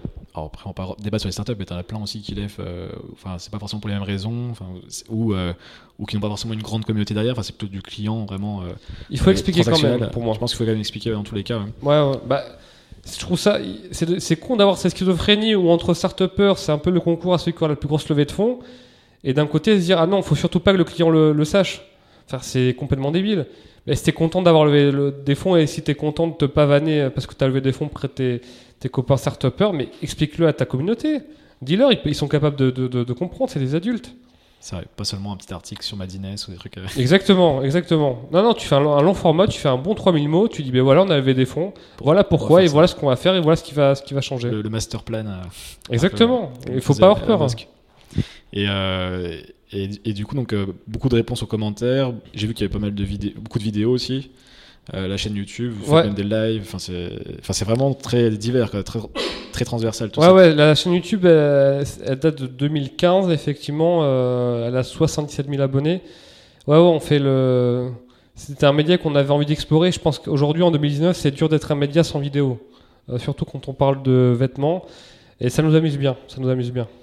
Et, et puis, c'est- représentatif, encore une fois. Donc, vous faites des lives, de- des questions-réponses, des choses comme ça. Enfin, en tout cas, il y a un live par mois, j'ai vu, si je dis pas de bêtises. Euh, tout à fait. Il y a un live par Euh, mois, ouais, effectivement, c'est des bons moments. Et c'est vrai que j'aimerais bien en plus en faire, mais avec souvent des petites thématiques. Il y a un petit côté vlog aussi. Enfin, j'ai vu le voyage au Japon. Enfin, c'est vraiment. euh, Ouais, ça, c'était un- effectivement c'était un test. C'était un test, ouais. mais c'est, bah, en tout cas, ça, ouais, ça rend, enfin, c'est ça qui est, qui est vraiment intéressant. On comprend en fait en analysant un petit peu, bah, du coup, j'ai fait en préparant euh, les, les clés. On parlait du succès, bah, le- les clés, comment on crée cette communauté, comment elle se développe, et le lien que tu crées de confiance. Et je me disais au final, c'est même, tu es sur un sujet. Alors, je fais une transition par rapport aux, aux vêtements. Euh, je prends mon cas personnel, c'est vrai que c'est pas forcément évident quand de, de bien s'habiller. Enfin, on sait jamais trop quoi prendre, on n'a pas forcément envie dans les, dans les boutiques, tout ça. En tout cas, pour moi, j'ai pas forcément envie de passer 15 000 ans dans les, dans les, dans les boutiques. Je pense que je suis pas le seul, loin de là. ouais, ouais. Et, euh, et du coup, c'est quoi, au-delà de l'aspect euh, apprendre à s'habiller, tu penses que ça développe. Enfin, qu'est-ce que vous apportez aux, aux hommes euh, je sais pas de la confiance en soi enfin, qu'est-ce que vous avez trouvé en fait que ça- Alors- qui va au-delà on va dire de- d'acheter des fringues ça va beaucoup plus loin que ça j'ai l'impression C'est une très bonne question et je te remercie de me l'avoir posée. Euh, c'est vrai que pendant des années, moi j'étais en mode euh, mon rôle se limite à apprendre aux mecs comment choisir un vêtement, apprendre ce que c'est que la qualité ou pas. Et un jour, on faisait un tour de France, euh, tu vois, c'était en l'hiver 2015. Et j'ai eu un, mec de 17 ans qui est venu avec son papa, c'était à Nantes, je crois, et qui m'avait dit euh, Bah voilà, moi je merci pour tout ce que tu as fait, parce qu'avant, j'avais pas trop confiance en moi. Et puis j'ai découvert Bonne Gueule, j'ai commencé à mieux m'habiller, puis euh, ça m'a aidé à mourir vers les autres. Les autres aussi sont venus vers moi. Et aujourd'hui, euh, voilà, grâce à ça, j'ai une copine, je fais, je, je fais sport-études. Il y avait ça, il y avait euh, aussi euh, plein de mecs euh, qui, le, qui se sentaient mal et qui, après euh, s'être repris en main, qui ont pris leur vêtements, ont commencé à aller mieux. J'ai aussi pas mal d'histoires de mecs qui ont perdu euh, 10 kilos en 6 mois pour rentrer dans nos vêtements. Donc le vêtement peut changer une vie, très clairement. Donc, vous êtes un peu du développement personnel Et ben, il va falloir, à un moment, il va falloir, je pense qu'on assume un peu plus cette, ce côté-là. Euh, on dit pas que ce sera plus productif avec nos vêtements, etc. Mais le vêtement peut rendre des gens heureux, peut aider à rendre des gens heureux, peut aider à faire la paix avec ton Ah, image, c'est lié à son oui, c'est l'image c'est peut aider à, à faire la paix avec ton corps, peut, peut changer des vies, peut créer des vocations, peut créer des passions. Le- Il y a une sacrée puissance dans le vêtement finalement. et ça c'est du contenu que vous avez créé ou pas encore ou c'est c'est des nouvelles idées du coup Euh, un petit peu. Un petit peu, ouais. Mais je prépare. Il y a... Ça fait un an que je dois publier un article très volumineux sur le sujet. Dans le brouillon est quasiment terminé, mais j'ai. c'est- Ouais, c'est un, un livre là que Ouais, j'arrive pas à trouver le temps pour, pour le faire, pour le pour faire apporter le, la dernière touche. Parce que je sais que ça me prend un temps fou et c'est compliqué. Et, et sur Bonne Gueule aussi, donc euh, j'ai vu qu'il y avait des boutiques, euh, enfin vous avez créé la marque de vêtements et des boutiques vers 2014-2015. sur- Euh, marque de vêtements, on l'a lancé en 2014 et les bout- premières boutiques juin 2015, ouais. J'ai trouvé un truc qui était inc- incroyable avec les boutiques. Et d'ailleurs, j'irai tester moi-même euh, parce que ça, bah, ça m'intéresse euh, d'un point de vue perso. et suite à, voir- mais suite à ta rencontre, la rencontre avec toi, pardon, euh, c'est le, le fait de pouvoir aller en boutique et d'avoir des, des conseils pendant une heure. Euh, les conseils, euh, Ouais, conseils gratuits. gratuits en plus. Ça Tout à fait. On arrive, on dit voilà, euh, pendant Bah, tu une heure, prends tu vas coaché. Quoi. Tu dis, coaché. euh, voilà, je m'appelle Jean-Charles, j'en ai marre de ma garde-robe actuelle, j'aimerais bien évoluer, donc je voulais savoir qu'est-ce que vous me conseillez comme basique et tout. Il n'y a aucune obligation d'achat, je le précise, c'est-à-dire que tu peux. euh, les, les conseillers vont sûrement te faire essayer des vêtements à nous, mais si tu t'en veux pas, bah, tu les achètes pas. Il n'y a aucune ob- obligation d'achat. Aucune. C'est bon, alors je sais pas si c'est juste ce que je dis, mais j'ai l'impression que c'était une pratique qu'on fait pas mal online, enfin en tout cas qui commence à qui est plus démocratisée online, et t'arrives à le mettre dans du dans la vie réelle, dans du offline. Ouais. On est surpris d'avoir euh, dans la vraie vie des trucs gratuits. Sur internet, on donne beaucoup, il y a des, alors on appelle les lignes magnétiques, on appelle ça comme on veut, euh, Ouais. pour donner envie, envie de gens rentrer dans son, pour les mails notamment. Et là, tu le fais dans la vraie vie. Bah, nous, notre mission maintenant, c'est vraiment de faire vivre une expérience de mode euh, stylée, engagée. Donc, euh, et ça passe par le fait de, de- le fait de parler de vêtements, de pas être obligé d'acheter, qu'on te conseille, limite qu'on t'oriente vers d'autres marques si t'as pas le budget ou si t'as un budget beaucoup plus élevé. Bah, ça fait partie de l'expérience finalement, tu vois. C'est ça. Donc c'est encore la communauté qui est au-dessus de, de la vente finale. euh, Exactement, bien sûr. c'est le plus important. Bien sûr, bah, tu sais, moi, des boutiques, j'en ai faites euh, pendant toute ma, entre guillemets, ma carrière de, de passionné. Donc, euh, j'ai eu le temps de savoir ce que je voulais en boutique et ce que je ne voulais pas. Et très clairement, pouvoir parler de vêtements simplement, sans avoir une pression commerciale de la part du, du vendeur, c'est quelque chose que je voulais très très fort. Et, et les boutiques, t'as passé du temps dedans, beaucoup j'imagine, notamment au début. Ouais, ouais, bien sûr, bien sûr. ouais, beaucoup et t'as fait toi-même dans, dans des, des séances de coaching. euh, Euh, moi, j'étais, fut une époque où, on- avec Geoffrey, on a fait un peu de relooking pour nos clients. Ouais, ce que j'allais dire, bah, ça fait penser, ça me faisait penser à ça tout à l'heure quand on parlait justement de la confiance en soi, c'est que c'est ça, ça peut être du relooking aussi, enfin c'est une autre forme. euh, Ouais, Et, et c'est vrai qu'on voit les, mes émissions de relooking ou d'autres choses, Tout à les- fait. les gens changent, changent leur vie, donc je peux comprendre très bien que même certes, on a chance que, que certaines pièces, ça puisse changer aussi le, bah, le regard aux autres, des choses comme ça. tout à fait. Et, euh, et donc du coup, donc, euh, donc là, les ventes, j'imagine globalement, vous faites beaucoup de chiffres maintenant avec la, avec les, la, la vente de vêtements, la marque. Ouais, maintenant, effectivement, que no- tous nos chiffres d'affaires, c'est les, c'est les vêtements. Donc l'idée c'est quoi? C'est de continuer à développer. Là, dans la- Continuer à développer la marque, euh, l'asseoir, affirmer son identité, faire, avoir une proposition stylistique un peu plus marquée, un peu plus forte notamment. Donc dans Bonne Gueule en 5 ans, du coup, c'est dans plein de villes en France, euh, Je l'espère, voire dans d'autres pays. euh. Je l'espère aussi, ouais, ouais, ouais, ouais, bien et, sûr. Et tu Ouais. vois comment le. On m'a dit que tu étais assez fan de, de techwear, du coup. Tout à fait. Bah, aujourd'hui, du coup, c'est le, le vendredi, c'est une journée où j'aime bien m'habiller techwear. Le vendredi, du coup. Ouais, ouais, ouais. Et, euh, Tu peux nous expliquer un peu déjà ce que c'est, on voit un peu avec le nom, pareil, mais les- j'ai vu que tu aimais bien acronyme. Tout à fait, tout à fait. Tu peux nous expliquer Moi, je connaissais pas du tout.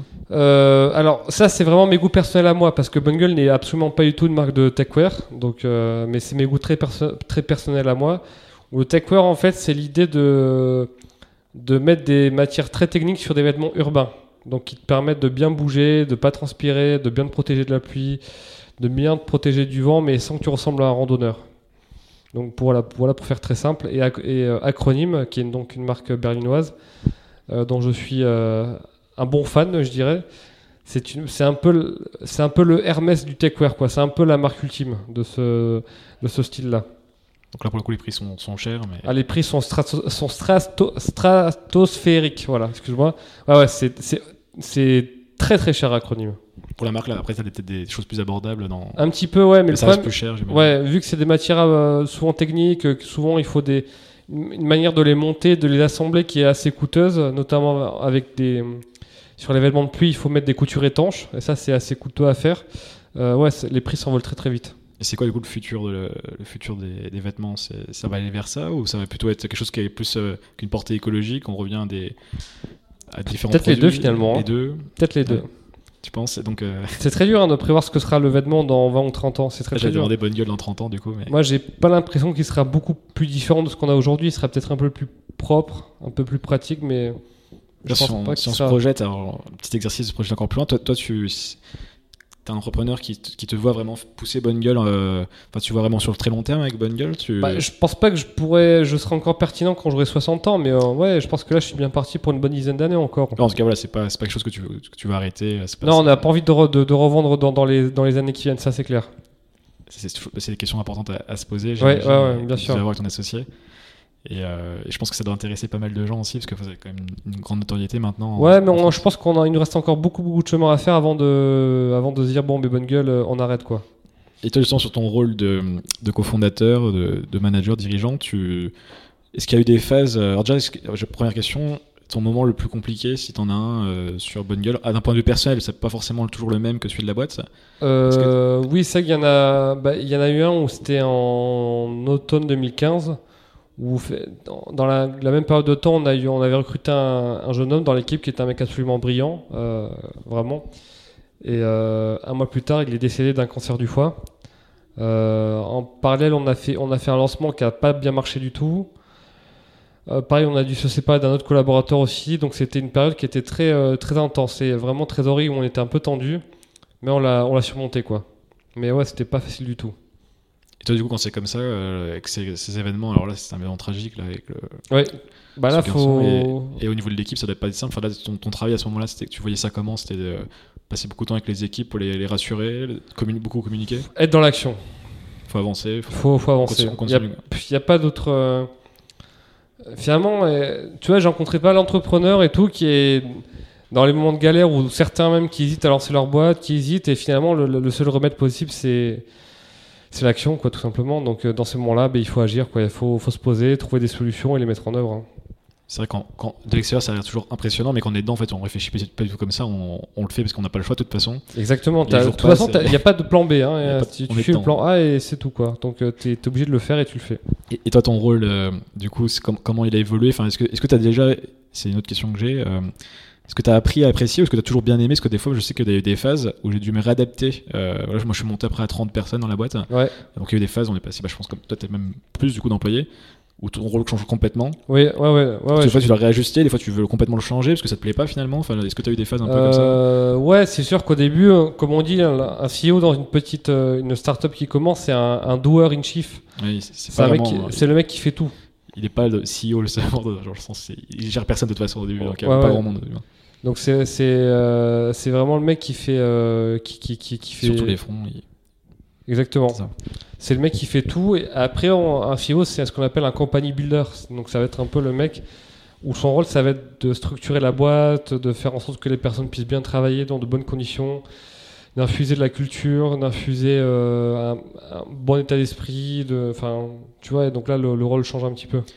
Et après, alors ça, c'est le. Alors, il y a- on peut en avoir d'autres. Moi, je la, je la partage, cette définition du CEO, mais euh, tu peux très bien être fondateur et pas aimer justement cette, cette manière et d'être plutôt, par exemple, dans ton cas, ça aurait pu te dire moi, je veux faire que du contenu, je veux continuer à, à trouver euh, un peu le Ah, visionnaire, ouais, tu, ouais. tu vois ce que je veux dire? Pas Ouais. être le manager euh, ou celui qui s'occupe de la culture, euh, enfin. tu peux un peu designer voilà, pour, pour qu'il matche plus avec, ta, avec ce que tu kiffes, en fait, tout simplement. Ouais, c'est une bonne question et je me la pose en ce moment même d'ailleurs, effectivement, parce que moi, le contenu, c'est quelque chose que j'aime bien faire. Le produit, c'est quelque chose que j'aime bien faire.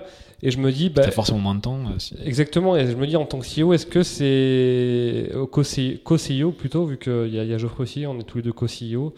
Euh, est-ce que c'est euh, est-ce que c'est quelque chose qui est viable? Et je suis en, en ce moment même en pleine réflexion à ce sujet. Mais je pense que ma valeur, elle est aussi là, tu vois. Elle est aussi pas mal ici, même si je sais que j'écoutais un podcast de, du mec de Doctrine, là, qui sont dans la même rue que nous. J'ai vu en non, les comètes et doctrines dans la rue. Euh, ouais, tout à fait. Où le mec dit que le, le rôle du CEO, finalement, c'est que. C'est Nico- Nicolas Bustamante. ça. Euh, tout à fait. C'est de tout déléguer, quoi. Mais moi, je, tu vois, il y a des choses que j'aime tellement faire que c'est, trop dur, tu vois. Le, notamment sur le contenu et tout, c'est. Donc je, je suis en pleine réflexion par rapport à ça, effectivement. Mais j'ai bien conscience que je, que mon rôle va, je pense, va encore évoluer à ce sujet. Alors, il, il évolue structurellement, mais ce que c'est ça qui est intéressant, c'est que tu peux aussi le faire évoluer de- selon toi tes aspirations. euh. Euh, je vois par exemple, d'ailleurs, ça me fait penser, les, et les boîtes, on peut faire des parallèles, c'est pas les mêmes thématiques, mais euh, tu connais peut-être Live Mentor. hein. Bien sûr, avec Alexandre Avec Donac, Alexandre un, et- un et confrère. Et bah écoute, c'est c'est un sujet, je pense que tu devrais parler avec lui parce qu'il se pose beaucoup de questions, il s'en est posé en tout cas beaucoup, il a, il a eu des réponses et il a restructuré un petit peu son, son rôle dans, dans, dans Live Mentor dans, par rapport à ce que lui aime justement. Et c'est hyper intéressant. euh, Et je pense que c'est un truc à faire parce que j'ai vu plein de plein de CEO de startup à monter à 100 employés ou pas forcément autant mais ou voire plus même Oui. et en fait ils aiment plus trop ce qu'ils font en fait parce que parce qu'ils font que du management euh, et c'est pas forcément ce qu'ils aiment ou ils sont sortis un peu de ce qui les faisait plaisir euh, ce qui les faisait kiffer tout simplement quand ils ont commencé quoi. Oui, alors effectivement, euh, tu vois, j'ai lu le livre, le livre de Ben Horowitz euh, qui s'appelle. The euh, Art Things About Things. exactement. Excellent.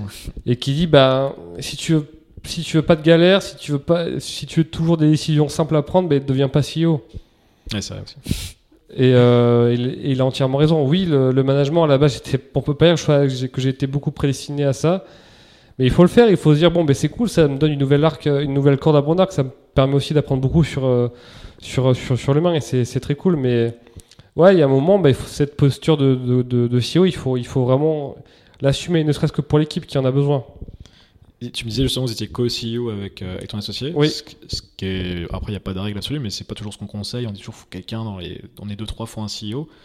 Vous, il n'y a jamais eu ce problème, du coup. euh, Jamais vraiment. Non, non, mais euh, ben, la boîte de conseil où j'ai fait mon, mon, mon année de césure, c'est deux frères à la tête et les deux sur l'organigramme. C'est une boîte qui doit faire, je sais pas combien de centaines de millions d'euros de chiffre d'affaires. Et les, sur l'organigramme, les deux sont co-CEO, quoi. Ils sont au même niveau. Donc, euh, officiellement, je suis président et Geoffrey est directeur général, mais dans les faits, euh, on est tous les deux co-CEO, quoi. ah, mais On c'est a- bien. C'est quelque chose que moi, je pensais que c'était pas forcément possible de mon point de vue extérieur, mais c'est intéressant. de voir- Je l'ai souvent entendu, effectivement, et moi, je trouve que ça fonctionne bien comme ça aussi. Donc, euh, pour le moment, euh, je suis content. Ah, c'est super. et, et je voulais revenir un peu sur des, sur des trucs perso. Alors, c'était un peu moins drôle. J'ai vu que tu avais eu un problème de santé en, en 2010. Ouais, tout à fait. Je sais pas si tu parler. vraiment bien, bien cherché, hein. Ah, Après, j'avais un, un- un avantage un peu, un unfair advantage, on va dire, euh, comme Onur te connaît bien, et je lui ai demandé 2-3 deux, trois, deux, trois billes. Ouais. Donc ça te dérange pas d'en parler. Donc, Absolument donc, pas. tu, euh, donc en 2010, tu as eu des problèmes cardiaques. Ouais, tout à fait. Si tu peux expliquer, un, alors pas forcément en détail, mais plutôt sur l'aspect comment tu l'as vécu ce moment, et qu'est-ce que ça change dans ta, dans ta vision de la vie au quotidien? Euh, bah, en fait, en 2010, on m'a posé un pacemaker. Donc, euh, c'était pendant toujours cette année de césure que. Donc, tu vois, il s'est passé des choses. Et euh, ouais, au début, j'en parlais pas beaucoup parce que je pensais que ça avait pas beaucoup d'intérêt d'en parler, mais ça fait partie littéralement de mon histoire. J'ai une belle cicatrice sur mon, au niveau du pectoral gauche et je me dis, ben, merde, c'est moi, quoi, tu vois. Donc, euh, il y a un moment, il faut, il faut, il faut pas avoir peur d'en- parler. Donc, on, me- pose un pacemaker. Où là, sur le coup, je trouve ça injuste parce que c'était en 2010, j'avais euh, j'avais J'avais 21 ans, je crois. Ouais, ou 22, 22 ans. Et je me suis dit, ben, je suis censé être au top de mes performances physiques, intellectuelles. On me pose un pacemaker. Mais pour le coup, ça m'a fait réfléchir. Parce que je me suis dit, ben, la vie, finalement, elle peut s'arriver- elle peut, s'arrêter. euh, Elle peut s'arrêter rapidement, elle peut s'arrêter n'importe quand, même quand on est jeune. même quand on pense être au top. Donc, euh, je me suis dit, il est temps de réfléchir à ce que je veux faire vraiment de, de- de ma vie, ce qui était peut-être pas forcément le cas avant, et comment avoir, avoir une vie un peu cool finalement. Et c'est quoi une vie cool pour moi? Donc, c'est quoi du coup? Une vie cool. bah, c'est une vie où on fait ce qu'on aime dé- dé- déjà, mais je dis ça, c'est facile, mais moi je sors d'une école de commerce où la, la majorité de la promotion finit en, en- à faire du, co- du, du, du- du conseil. J'ai rien contre le conseil, mais moi c'était pas ce que je voulais faire, tu vois. C'était, j'avais plus l'impression de subir cette voie-là plutôt que de la vouloir vraiment. Et euh, je m'épanouissais, j'étais sûr que j'allais pas m'épanouir du tout. Donc déjà, euh, c'était un grand pas pour moi de me dire qu'est-ce que je veux faire, ok, je vais le faire. Donc là, soit c'était je finissais mon soit je commençais plutôt ma carrière dans le conseil et je prenais pour 40 ans, ou soit je m'investissais, à fond dans, Bonne Gueule. Et je pense que le pacemaker m'a permis d'avoir cette prise de confiance finalement, de se dire euh, et de relativiser aussi, tu vois, de se dire euh, même dans les moments les plus difficiles avec Bonne Gueule, de se dire bon, T'as ok, du recul après. mais putain, je suis en Ouais. bonne santé, j'ai un toit, c'est cool. Tu vois, ça, ça Ouais. de prendre un, un certain recul par rapport à ça. Mais du coup, ça te met pas dans une situation où tu dis, je vais aller, justement, je, je vais un peu griller les étapes, je vais aller trop vite, t'arrives quand même à voilà, être détente par rapport à ça. Ouais, Tu, tu te dis, voilà, enfin, c'est, ça, il se passe ce qui se passe, et, mais par contre, toi, t'as eu un bon. C'était un détonateur, on va dire. exactement. Ouais, ouais, ça m'a per- vraiment permis, de, ça, a, enclenché une vraie, une vraie euh, réflexion en moi. C'est vrai qu'on se sent un peu immortel quand, quand on a 20 ans. euh. Exactement. Et là, tu te sens totalement. Quand on te met un pacemaker, tu te sens vraiment mortel pour le coup. Euh, tu le sens. Enfin, euh, les premiers jours après l'opération, quand tu marches, tu le sens sous ta peau. Enfin, c'est pas du tout agréable. Tu as cette cicatrice énorme. Moi, en plus, je, je, je cicatrise assez mal, donc qui, qui ne faisait que s'agrandir semaine après semaine, mois après mois d'ailleurs. Donc, tu vois, tu as un truc, tu as cette marque en toi, et mais d'un côté, elle me rappelle pourquoi je fais, je fais tout ça aussi. Tu vois, chaque jour, quand, quand je la regarde dans le miroir, elle me rappelle pourquoi je fais tout ça et, et la, la valeur et la beauté de la, de la vie finalement. Donc, euh, je- ça a été un mal pour un bien finalement. Je conseillerais pas à tout le monde de se faire poser un pacemaker. C'est pas on le fait pour, par plaisir, de toute façon, je pense. Mais... C'est pas mon propos, mais en tout cas pour moi, c'est sûr, il y a eu des, quelques effets positifs. Non, mais c'est prendre le, le bon dans les, dans les difficultés, on va dire. Comme, dira, comme dirait Ryan Holiday, l'obstacle et le chemin. Ah, c'est une bonne référence à. L'obstacle et le, chemin. Tu- Donc, tu- euh, l'obstacle est devenu le, ce pacemaker est devenu le, le chemin pour moi. Tu, tu lis un peu le, le- sur le stoïcisme aussi, peut-être, euh, comme il en parle beaucoup. Euh. C'est marrant, pas beaucoup. Ah, pas vraiment, mais ça fait penser justement cette, cette prise de recul. Le stoïcisme aide beaucoup. le- Ouais, Onir me dit souvent, il me dit souvent, Benoît, t'es stoïcien, mais tu le, sais- tu le sais pas encore. C'est même mieux en fait. Vaut mieux être dans le sens là que, que apprendre et puis pas l'être. euh. Ouais, ouais, ouais. Donc, je... c'est vrai que, ouais, bah, le... effectivement, le pacemaker, ça, ça te fait dire que quand t'as une situation qui, qui t'emmerde, si t'as aucun contrôle dessus, ça sert à rien de mettre de la colère ou c'est comme ça, quoi, point. Et euh, on va pas mettre. De... La vie est trop courte pour se mettre en colère pour des conneries. C'est ça mon point. Bah, merci d'avoir partagé en tout cas sur, cet aspect. C'est normal. Et euh, Bah, si peut-être que dans ton audience, t'as des gens qui ont des pacemakers, peut-être que ça pourra aussi peut-être les, les aider à surmonter ça. ouais, ou d'autres problématiques, euh, Exactement. santé ou autres d'ailleurs. euh. Exactement. Et je te demandais du coup sur euh, ton quotidien, ça ressemble à quoi là Donc t'as as la boîte qui m'a dit de prendre un- énormément de temps. Ouais, tout à fait. Comment ouais, tu ouais. t'organises Alors même, euh, enfin, ça ressemble à quoi une journée euh, ou une semaine de- ça dirais que je travaille entre euh, 10 et 12 heures par jour à peu près.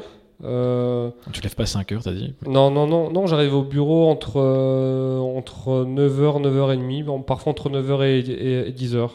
Ça dépend vraiment. Parfois, je pars à 19h. Tu fais quoi Tu te lèves, euh, tu te lèves tard ou tu fais, as des trucs le matin que tu fais quand même euh, Non, non, c'est que parfois je pars, à, je pars à, à 19h, parfois 20h30, parfois 21h, donc c'est assez variable. Et j'aime bien, j'aime bien prendre le temps de me, de me reposer. Quand t'es en off, tu, Ouais. donc tu vas chez toi et puis tu te reposes. euh. Ouais, exactement. Ouais, ouais. Donc parfois c'est, tu sais, quand, quand tu quand tu enchaînes les journées de de, de, de, de 12 heures, ça fait du bien parfois de se lever à 8 heures et tranquillement d'aller au bureau euh, à 9 heures, quoi. Ah ouais, t'es Parce- enfin, t'es claqué de toute façon. quand tu- Ouais. bah, ces- De toute façon, j'habite à côté, donc c'est c'est assez pratique. Mais euh, alors, à quoi ressemble mon quotidien? Bah, Il y a des jours, où, y a des périodes où il y a beaucoup de, de réunions, d'interviews. Euh, bah, tu vois, typiquement aujourd'hui, euh, j'ai rencontré une personne, euh, une personne qui voulait, des, qui avait des questions à me poser sur les sur les vêtements techniques. Euh, une personne qui, enfin, c'est un copain qui m'a dit Benoît, elle a, elle a des, questions à te poser, est-ce que tu peux la, la- la rencontrer? J'ai fait OK. Après, j'avais un point avec une personne de l'équipe. Après, euh, j'avais quelques mails à traiter, quelques documents légaux à avoir. Midi, je suis allé au sport, je suis revenu, euh, j'ai mangé, j'ai regardé deux, deux, trois trucs aussi. Tu fais quoi en sport? Tu vas dans une salle ou tu un- Ouais, je, vais- je vais Ok. dans une salle qui est à côté là. D'accord. Et après, bah, tu vois, j'ai toi. Euh, après, je, vois Onur justement. Et puis après, euh, je rejoins des amis passionnés par l'art tailleur qui vont me montrer une boutique donc avec que, que je que- à laquelle je n'y suis- jamais allé. Et c'est mon métier aussi de découvrir de ce qui, ce qui se fait à Paris, quoi, tu vois. Mm. Donc je pense que je vais terminer la, la journée comme ça. J'ai ça, j'ai euh, ouais, ou parfois, euh, souvent j'ai beaucoup. bah, je fais un métier où quand même je dois pas mal faire de contenu, écrire. Donc euh, quand j'ai pas de rendez-vous, souvent soit j'écris, soit je traite mes, mes, mes mails, ou soit je fais des, ou soit je fais beaucoup de, de, de réunions. Voilà à quoi ça ressemble. La vie d'un du CEO de bonne gueule, du coup. Voilà, c'est à peu près ça. Avec quand je peux aller au sport le, le midi. Ce qui est important, du coup, euh, Tout à fait. C'est hyper important. Ça, ça te coupe la journée en deux et ça te, ça donne Exactement, exactement. Chose, chose que je faisais pas du tout euh, dans ma boîte et que, que j'aurais dû beaucoup plus faire. Parce que c'est- Ouais, c'est très dur hein, de faire une journée euh, d'un coup, de manger devant son, son ordinateur, c'est euh, pas facile. hein. Mm. Moi, en tout cas, j'arrive pas à le faire. Je vais pas m'inventer des, des pouvoirs sur, euh, surhumains pour le coup, j'arrive pas à le faire. Quoi. Si je mange devant mon, mon ordinateur, je sais qu'à 15h, je vais être. pff, tu vois, ça va être très compliqué. Bon, je préfère, euh, je préfère dans ta situation que dans la mienne à, à rester au bureau et de, et de faire que manger et de- d'enchaîner sa journée et d'être explosé du coup à, à 4 heures, avoir le- Ouais, envie de dormir ouais, quoi. Parce que quand t'exploses à 4h, t'es vraiment explosé. Hein. oui, oui, c'est une catastrophe. Et euh, on en a déjà parlé, mais donc les livres, euh, donc euh, on va pas y revenir. Tu avais déjà donné pas mal de livres. Est-ce que tu as un, un- je sais pas, un conseil particulier à donner euh, justement aux, aux gens qui veulent euh, qui veulent se lancer, alors pas forcément dans l'entrepreneuriat, mais qui veulent créer des choses, ça peut être chaîne YouTube. euh, Parce que du coup, euh, moi, j'ai- je mets souvent en avant le, à mon frère notamment. Je fais Ouais. Dédicace à mon frère dans le podcast en même temps. Dédicace à lui. Euh, et euh, je dis, il faut que tu crées du contenu. Enfin, étudiant, quand on est étudiant, il faut, c'est là où il faut commencer parce qu'il Ouais, il faut tout à pas attendre d'être euh, d'être adulte, enfin d'être Tout adulte, à tu es fait. adulte, mais Tout à faut y fait. aller, peu importe ce que c'est. euh, parce qu'au pire, je me dis, même si Bonne Gueule, enfin même si t'avais pas fait Bonne Gueule, ça aurait été juste un blog. T'aurais peut-être été recruté par une marque de fringues. Exactement. enfin, Ouais, là, ça- moi- là, on voit la trajectoire, voilà, il- dix ans après, où t'es- passé les, les gouttes aussi. Enfin, tout le monde n'aurait pas été ce truc, mais pu avoir d'autres trajectoires. Tout à fait.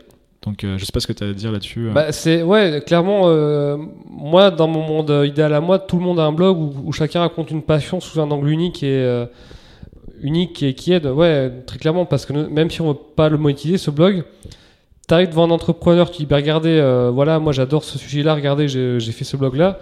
Ça a une très bonne idée de ton expertise. D'ailleurs, pour ceux qui veulent travailler dans la mode mais qui ont zéro formation, moi, c'est un, conseil que je leur donne. Je leur donne créer du contenu sur le sujet, que ce soit des posts Instagram euh, hyper léchés, des vidéos YouTube, mais putain, quand vous allez aller voir une marque, euh, montrez que vous, y vous connaissez un peu le sujet, quoi. Montrez à la marque que, ok, vous n'avez pas fait d'école, mais vous êtes passionné, vous êtes capable d'apprendre et que vous aimez bien transmettre, quoi. C'est, c'est hyper important. Donc, euh, il y a ça de, de faire du contenu.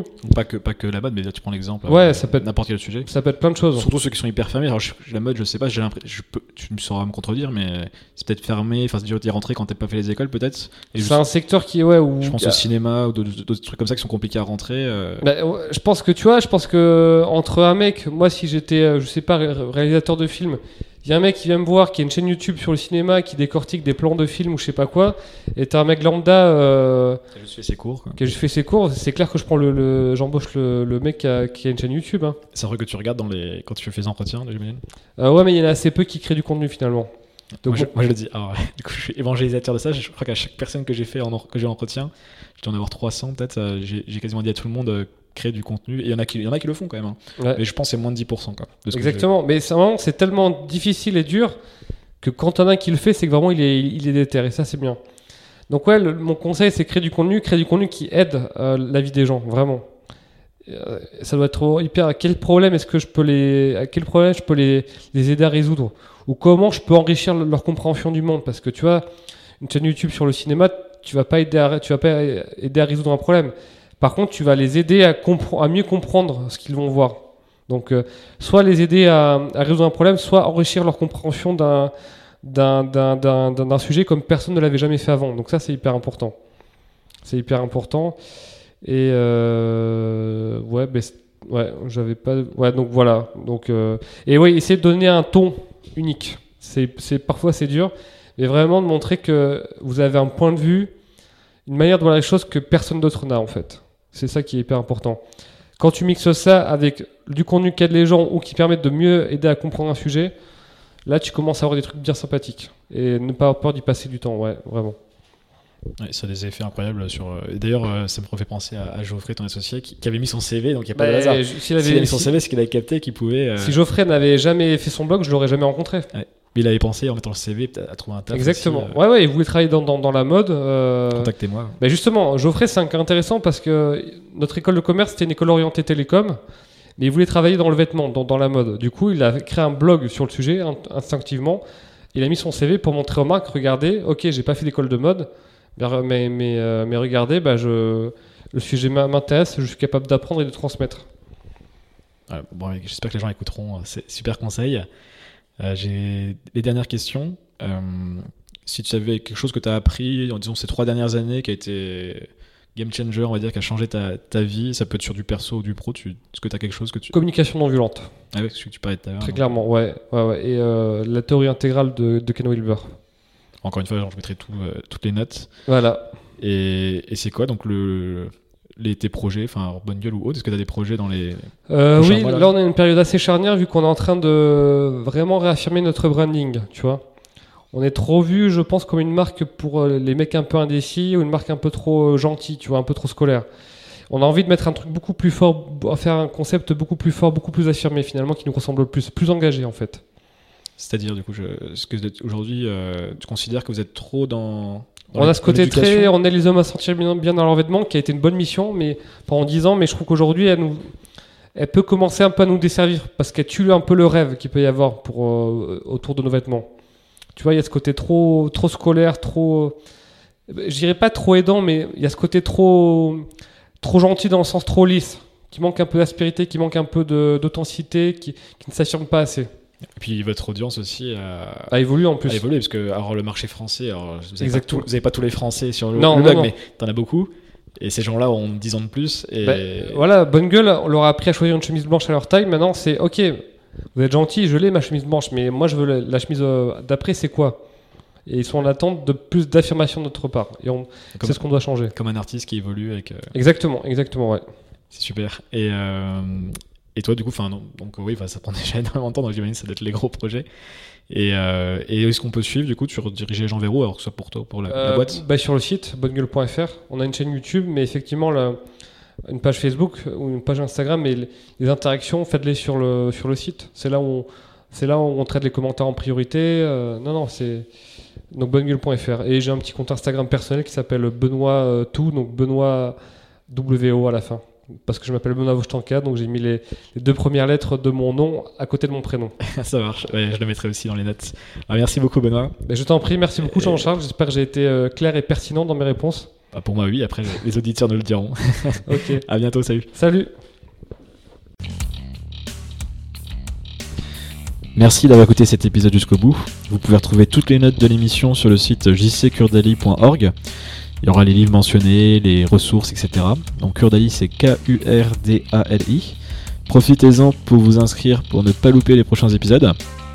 Et pour m'aider, vous pouvez faire deux choses. Partagez à vos amis euh, l'épisode euh, ou le podcast ou mon site. Et mettez 5 étoiles sur iTunes. C'est ce qui permet d'avoir le plus de visibilité euh, pour les podcasts. C'est comme ça qu'on qu'on gagne en visibilité. Donc c'est important. Je vous dis à lundi prochain pour un nouvel épisode de Conversation avec JCK. Allez, à plus.